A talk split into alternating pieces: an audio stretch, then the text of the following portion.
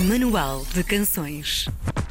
Chama-se Subterrâneos e é o seu terceiro disco de originais, o novo álbum do nosso convidado de hoje. Saiu no início da semana passada, no dia 15 de março, e é uma viagem absolutamente incrível e, ao mesmo tempo, uma nova abordagem ao seu trabalho musical, sempre fiel à bem portuguesa e alentejana viola campaniça, que faz questão de trazer sempre consigo debaixo do braço. Habituado a fazer música sozinho, desta vez conta com a companhia de Carlos Barreto no contrabaixo e José Salgueiro na percussão, levando a sua música a territórios mais ambiciosos e arrojados também. No Manual de Canções de hoje, ouvimos e conhecemos a história do novo trabalho do Gajo, ou então do João Moraes. Olá, João, bom dia. Olá, bom dia. Olá, João. João, antes de dissecarmos então este novo trabalho, este novo álbum, falemos aqui um bocadinho da tua paixão pela viola campaniça. Quando é que este instrumento surge na tua vida? Porquê é que nunca mais alargaste? Bom, a viola campaniça conheci há sensivelmente 4 anos, 4 anos e meio. Uh, e, e, basicamente foi um bocado a consequência de, de, ter sentido que gastei um pouco as minhas fórmulas com, com a guitarra elétrica. Uh, uhum. Tive quase 30 anos de volta da, da guitarra elétrica Sim. e chega a um ponto e sinto que há qualquer coisa de demasiado universal numa guitarra elétrica que não tem uma geografia com a qual eu me sentisse identificado e portanto houve ali um ano, vá lá, de, de, em que tentei realmente pesquisar um pouco como é que eu conseguiria que a minha música tivesse essa geografia particular, minha, pessoal, não é? de, de Portugal, que me relacionasse a música com Portugal. E, e, pronto, e a fórmula foi procurar um instrumento de raiz tradicional e, e nessa altura da minha pesquisa cruzei-me então no Alentejo com a viola campaniça, que eu desconhecia totalmente, uh, e, e, soube também que há, há violas por todas as regiões do nosso país e fiquei a conhecer um mundo incrível que desconhecia até ali por muita pena minha, mas também elas não, não, não estão muito visíveis na realidade. Não é? uhum. e, e pronto, desde esse momento que, que, que abracei a viola campanista, senti que havia realmente um potencial enorme para explorar e pronto, e eu e não tenho feito outra coisa e basicamente desde essa altura é isso, é uma relação diária e intensa. Uhum. Como é que foi a tua curva de aprendizagem para, para começar a dominar a viola campaniça? E por outro lado, também fiquei curioso para saber se, se entretanto, com esta entrega à viola campaniça, também já fizeste as pazes com a guitarra elétrica ou não?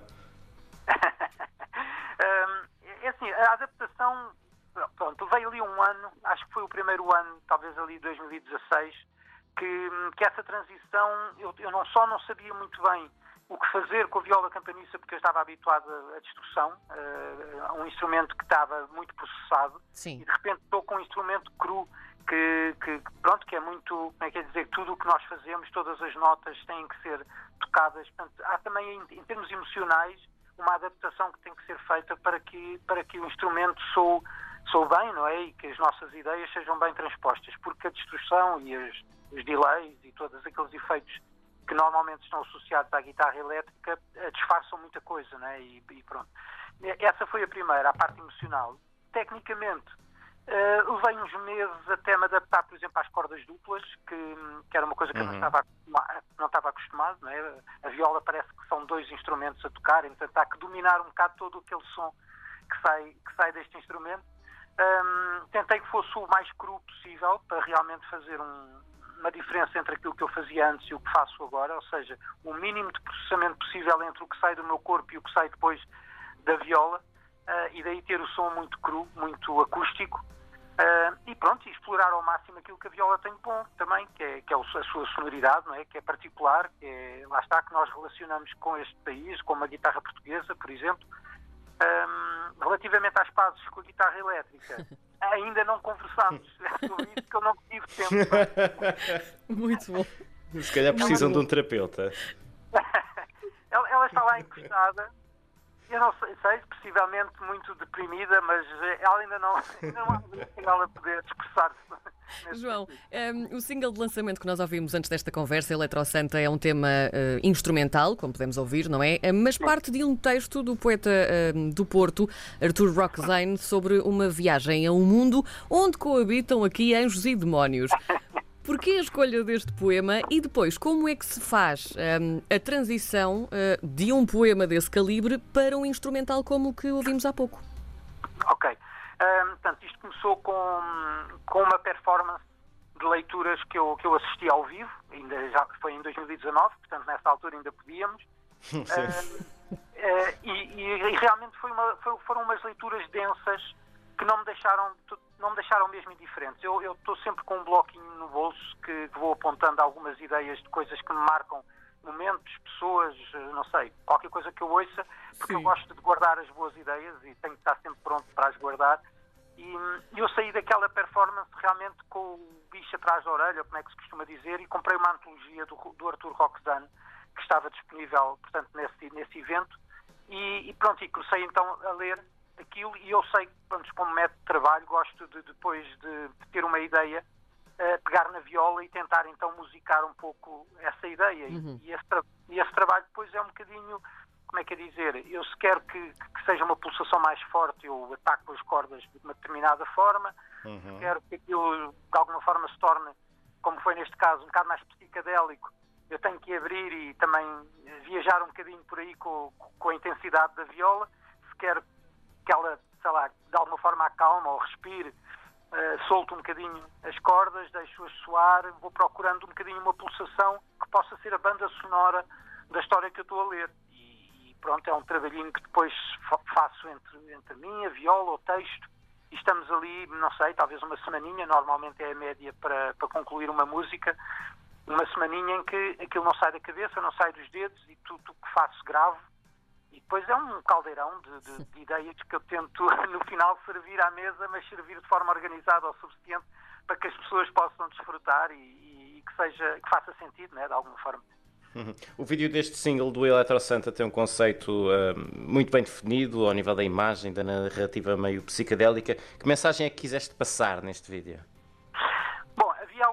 Limitações quando partimos para o videoclipe, porque lá está, esta a pandemia também criou, criou aqui muitas limitações relativamente às pessoas, ao espaço que poderíamos estar a utilizar. Então eu tentei simplificar e basicamente arranjar uma projeção uh, forte, de, também assim meio psicadélica, com luzes a acender e a apagar e que fossem projetadas sobre a banda. Eu gostava que, neste caso, os músicos aparecessem, porque já que tenho pela primeira vez um trio e, e com músicos que eu, que eu, que eu sempre que sempre me inspiraram muito, eu queria que eles também estivessem presentes nesta filmagem. E, portanto, foi o mais simples e eficaz possível. Um ambiente meio disco com projeções e, e, e, a banda a tocar, pronto, a tentar sentir ao máximo o ambiente que se estava a criar. Nós íamos fazer-te essa questão sobre, sobre este trio um bocadinho mais à frente, mas aproveitando também que falaste sobre isso. Uh, estiveste sempre sozinho em todos os álbuns anteriores um, e aqui realmente tens então a companhia do Carlos Barreto no contrabaixo, o José Salgueiro na, na, percussão. E desta vez o que é que te fez então ansiar por, por companhia?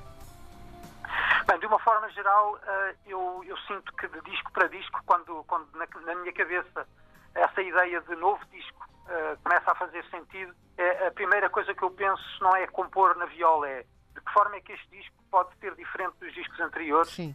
E, portanto, às vezes começa por coisas tão simples como a entrada do músico, do músico. Neste caso, a ideia foi, foi pensar num contrabaixo, que já me tinha cruzado com o Carlos Barreto anteriormente, e, e realmente tocar ao lado dele é uma, uma coisa que, que, me emociona sempre muito, e eu gosto dessa sensação, gosto de, de, de, de, que a música saia das entranhas, de qualquer coisa cá dentro que, que arrepia, que nos põe a pele quase de galinha, né? aquela, aquela sensação que eu acho que, que ninguém fica diferente.